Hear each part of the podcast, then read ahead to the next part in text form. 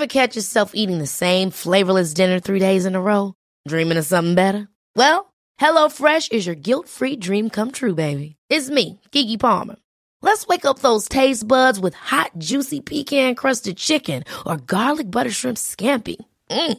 Hello Fresh. Stop dreaming of all the delicious possibilities and dig in at HelloFresh.com. Let's get this dinner party started.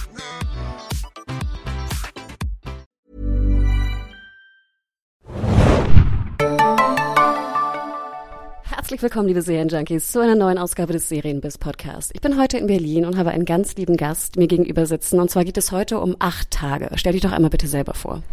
Hallo, ich bin Christiane Paul und spiele in acht Tage die Susanne Steiner. Sag doch einmal ganz kurz für die Zuhörer, die den Piloten noch nicht gesehen haben, worum geht's in acht Tagen? Was passiert in acht Tagen? In acht Tagen schlägt ein Meteorit in Südfrankreich ein und wird sozusagen durch den Aufschlag ganz Europa vernichten. Also Europa ist dem Untergang geweiht und ich spiele die Mutter von zwei Kindern, ähm, die Frau von Marc Waschke in der Serie Uli Steiner und wir versuchen diesem Aufprall des Meteoriten zu entgehen und fliehen nach Russland. Und es fängt ja auch gleich damit an, dass ihr durch den Wald lauft, beziehungsweise gleich auf der Flucht seid. Ähm, wie war das? Wo habt ihr gedreht und wie anstrengend war es? Ähm, wir haben vor allen Dingen in Berlin und Brandenburg gedreht. Wir, äh, und ich glaube, irgendwer war noch in München am Ende, ich weiß es gar nicht mehr genau. Insgesamt waren es 78 Drehtage. Wir sind ja ähm, sehr ensemblig, also es ist ein großes Schauspielerensemble ähm, dabei, ein tolles Schauspielerensemble dabei. Und die Dreharbeiten hatten es schon in sich, weil man sich natürlich vorstellen kann, wenn in acht Tagen die Welt untergeht, dann wird es doch ähm, einige heftige Auseinandersetzungen und damit Szenen geben. Ich fand ja sehr schön, zum einen spielst du ja eine, eine Ärztin und du bist ja auch Privatärztin oder eigentlich Ärztin. Ähm, war es das erste Mal, dass du eine Ärztin spielst oder beziehungsweise konntest du auch ein bisschen Tipps geben, was man, wie man das so richtig macht? Denn gleich im Piloten kommst du ja zum Einsatz. Äh, medizinisch? Ähm, ja, also ich bin schon lange aus dem Beruf raus, schon seit 15 Jahren, aber es gibt natürlich gewisse, sag mal, Fähigkeiten, die man irgendwie hat. Aber es gibt eine ärztliche Beratung immer am Set. Das äh, hilft mir auch persönlich sehr, weil ich eben schon so lange nicht mehr ähm, als Ärztin arbeite. Aber ich habe sogar noch mal für den Film jetzt so drei Tage äh, hospitiert in meiner ehemaligen ähm, Abteilung, in der Charité, wo ich gearbeitet habe, um noch mal so ein bisschen so einfach noch mal so die Atmosphäre zu schnuppern. Das war ganz, ganz schön. Aber das war Zufall und hin und wieder spielt man eben doch eine Ärztin. So, so ist es eigentlich. Aber wie war das denn dann in der Charité, wenn auf einmal man liegt da und auf einmal kommt Christiane Paul rein und sagt, äh, äh, sie schaut mal vorbei und lernt ein bisschen? Ist das irgendwie aufgefallen oder hat man dich nicht erkannt? Nee, man, man darf nicht vergessen, die Patienten oder auch die Kollegen haben ja dann irgendwie ihren ganz, ihre ganz eigenen Probleme und ähm, ich kann mich ganz gut so unsichtbar machen, glaube ich. Also das ist keinem aufgefallen, das war auch ganz gut so und ähm, ansonsten war es einfach schön, in meiner, auf meiner alten Station wieder zu sein und all die altbekannten Gesichter zu sehen. Es war ganz komisch, weil man, es war so ein bisschen so, als wäre man gar nicht weg gewesen. Es war ganz schön. Jetzt haben, äh, kurz die Frage muss ich noch stellen. Ähm, es bekommt ja auch jemand einen Bauchschuss mit einer Schrotflinte, Flinte, glaube ich, im Piloten. Kann man das wirklich überleben auf so kurzer Distanz? Äh, nee. War schon ein bisschen merkwürdig, oder? Dass der noch lebt danach?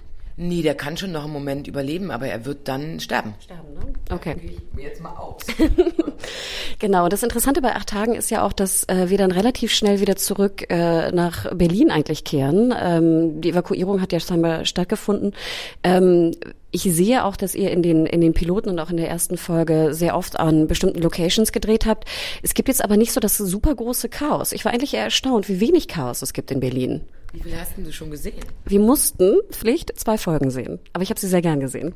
Dann guck mal weiter. Ah, okay, also es geht noch richtig heiß her sozusagen in den Okay. Noch eine Frage habe ich ihr. Er steigt dann ja auch relativ oder versucht zumindest auf einen Zug zu kommen. Ähm, ich habe mich ja ein bisschen gewundert, warum nichts dagegen, aber warum, sage ich mal, die Mutter die Rucksäcke werfen muss nach oben und der Vater auf dem Zug sitzt und die Rucksäcke fängt. Würde man nicht normalerweise das eher umdrehen, drehen allein physisch? Ich weiß nicht, ich glaube, das ist einfach der Situation geschuldet. Ich glaube, da hat man irgendwie nicht viel nachgedacht. Und es gibt irgendwie so auch so einen dramaturgischen Grund, dass, dass Susanne nicht mit auf den Zug kommt, ja, und das, das haben wir sozusagen so gelöst. Und ich glaube auch, dass, was man sich, glaube ich, klar machen muss, ist, dass die Ratio echt oft versagt in solchen Notsituationen und man nicht mehr wirklich nachdenkt, sondern einfach so guckt, der Kleine ist oben mit dem Vater. Also ich glaube, da muss man sich ein bisschen frei machen von politisch korrektem, äh, moralischen Vorstellungen, sondern da geht es einfach darum, schnell eine Lösung zu finden für eine Situation. Und es gab dazu noch eben diesen dramaturgischen Grund, dass Susanne nicht mit auf den Zug kommt. Ich hätte ja auch gesagt, wirf mir noch meinen Rucksack runter. Mein Rucksack. Ja, genau, das ist aber spielt auch gar keine Rolle eigentlich. Also. Nee, da hast du absolut recht. Ähm, ich muss ja auch mal die Frage stellen, du bist ja schon in, in sehr vielen Serien gesehen, äh, warst schon äh, dort und hast mitgespielt. Äh, unter anderem bist du ja auch momentan zu sehen in der äh, zweiten Staffel von Counterpart, die ja auch in Berlin gedreht wird. Ähm, wie ist so der große Unterschied zwischen Acht Tage und Counterpart? Sind das zwei sehr unterschiedliche Produktionen oder kann man schon fast sagen, die ähneln sich doch sehr stark am Set? Also grundsätzlich sind das zwei vollkommen verschiedene thematische äh, Projekte oder thematisch vollkommen verschiedene Projekte. Counterpart ähm, sozusagen funktioniert mit der Idee, dass es zwei Paralleluniversen gibt oder zwei Welten gibt, die sozusagen ein, ein Crossing haben, eine Kreuzung haben, an der diese, an der diese zwei Welten entstanden sind. Und du hast quasi in der einen Welt den, äh, und in der anderen Welt jeweils ein Counterpart von dir. Und das ist wie so ein Spionage-Thriller. Sehr gut gemacht, äh, sehr intellektuell, düster auf mein, also für meine Begriffe. Und Acht Tage ist ja ein Action-Drama, hochemotionales, äh, hoch, eine hochemotionale Action-Serie. Das ist Counterpart, ist da was ganz, ganz anderes. Und meine Figur ist echt auch ganz, ganz anders. Ähm, ich spiele eigentlich äh, ich bin der Villain, also der, der Bösewicht, der Antagonist in Counterpart, äh, wenn man so will, der Racheengel, ähm, der sozusagen versucht, diese Welten voneinander zu trennen, wo es jetzt eben sozusagen eine Kreuzung gibt, an der man sich so austauschen kann, was aber doch zu großen Problemen irgendwie in diesen Welten führt. Und ich versuche, dieses Crossing eigentlich zu schließen. Aber vom, sag ich mal jetzt, äh, wie die Produktion ablief und wie ihr am Set äh, wart, war es doch relativ ähnlich?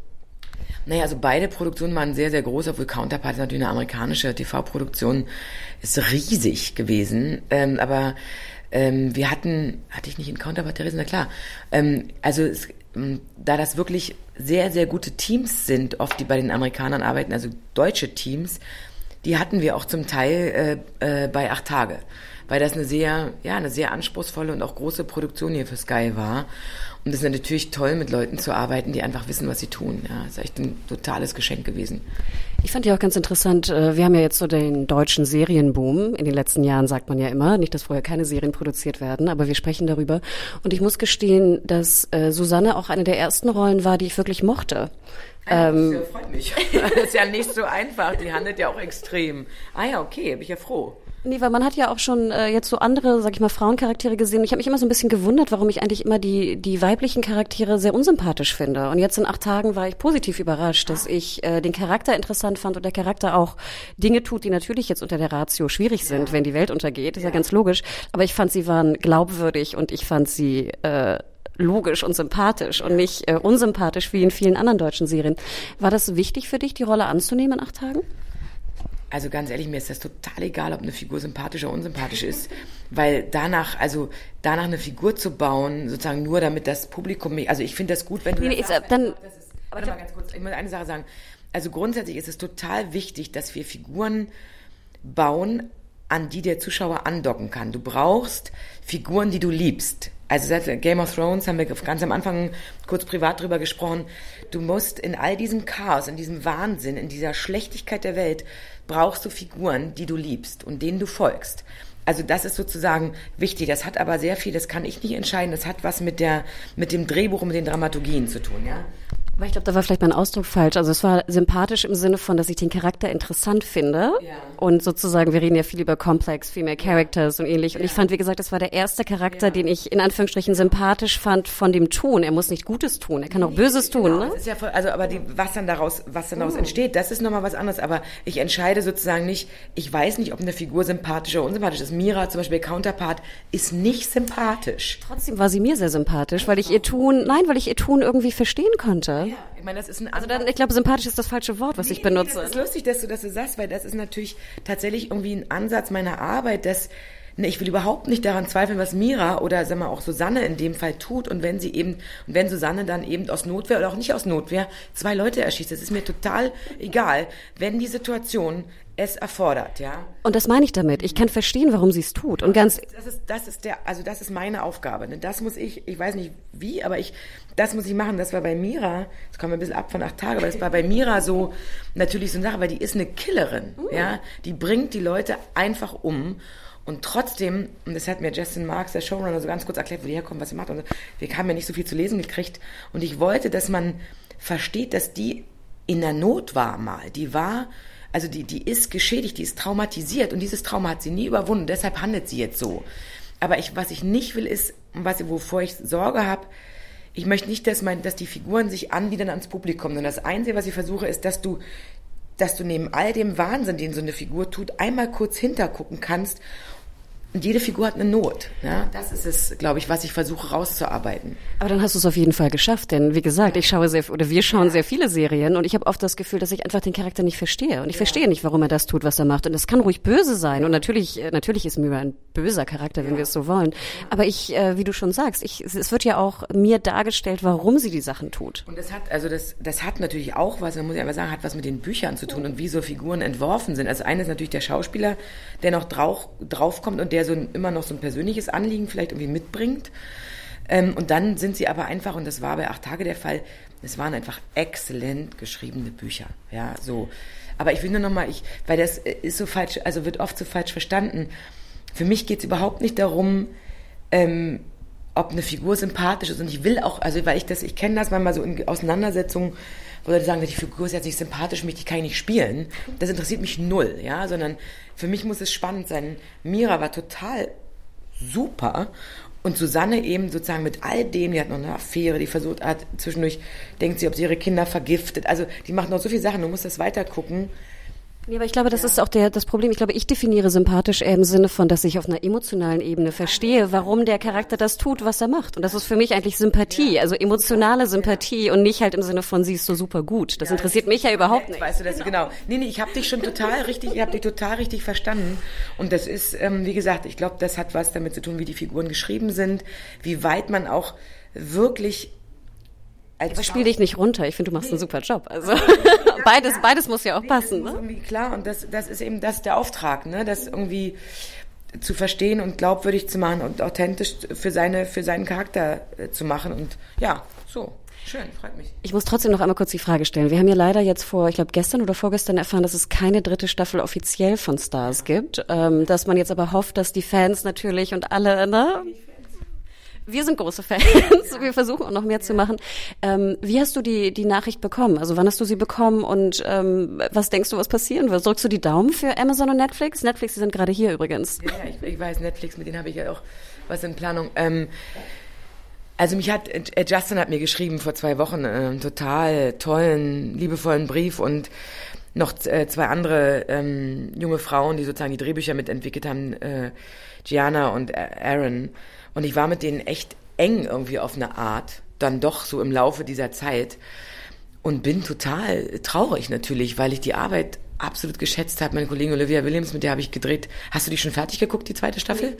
Okay. Die zweite kommt, glaube ich. Also, noch. Nee, der, also der, das Finale kommt noch, glaube ich. Das, das ist von der zweiten. Ich, ja, das also, ist ausgestrahlt worden. Nee, du guckst über Stars oder worüber guckst du? Genau, über Stars TV und ja. wir gucken on Blog. Sorry, ich muss noch warten, okay, bis alles, alles da ist. Ach, du guckst, also okay, na dann viel Spaß. Das wird eine sehr große Überraschung. Ähm, und ähm, also ne, mit Olivia Williams, Nicholas Pinnock, also es war eine fantastische Arbeit und ich hoffe, hoffe, hoffe, hoffe sehr, dass sie ein anderes Network finden, für die sie es produzieren.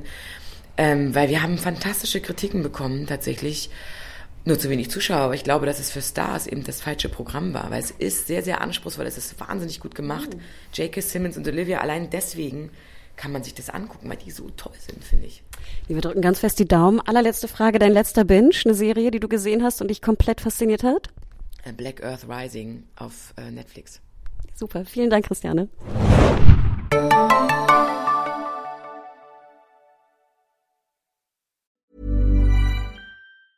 Ever catch yourself eating the same flavorless dinner three days in a row? Dreaming of something better? Well, HelloFresh is your guilt-free dream come true, baby. It's me, Kiki Palmer.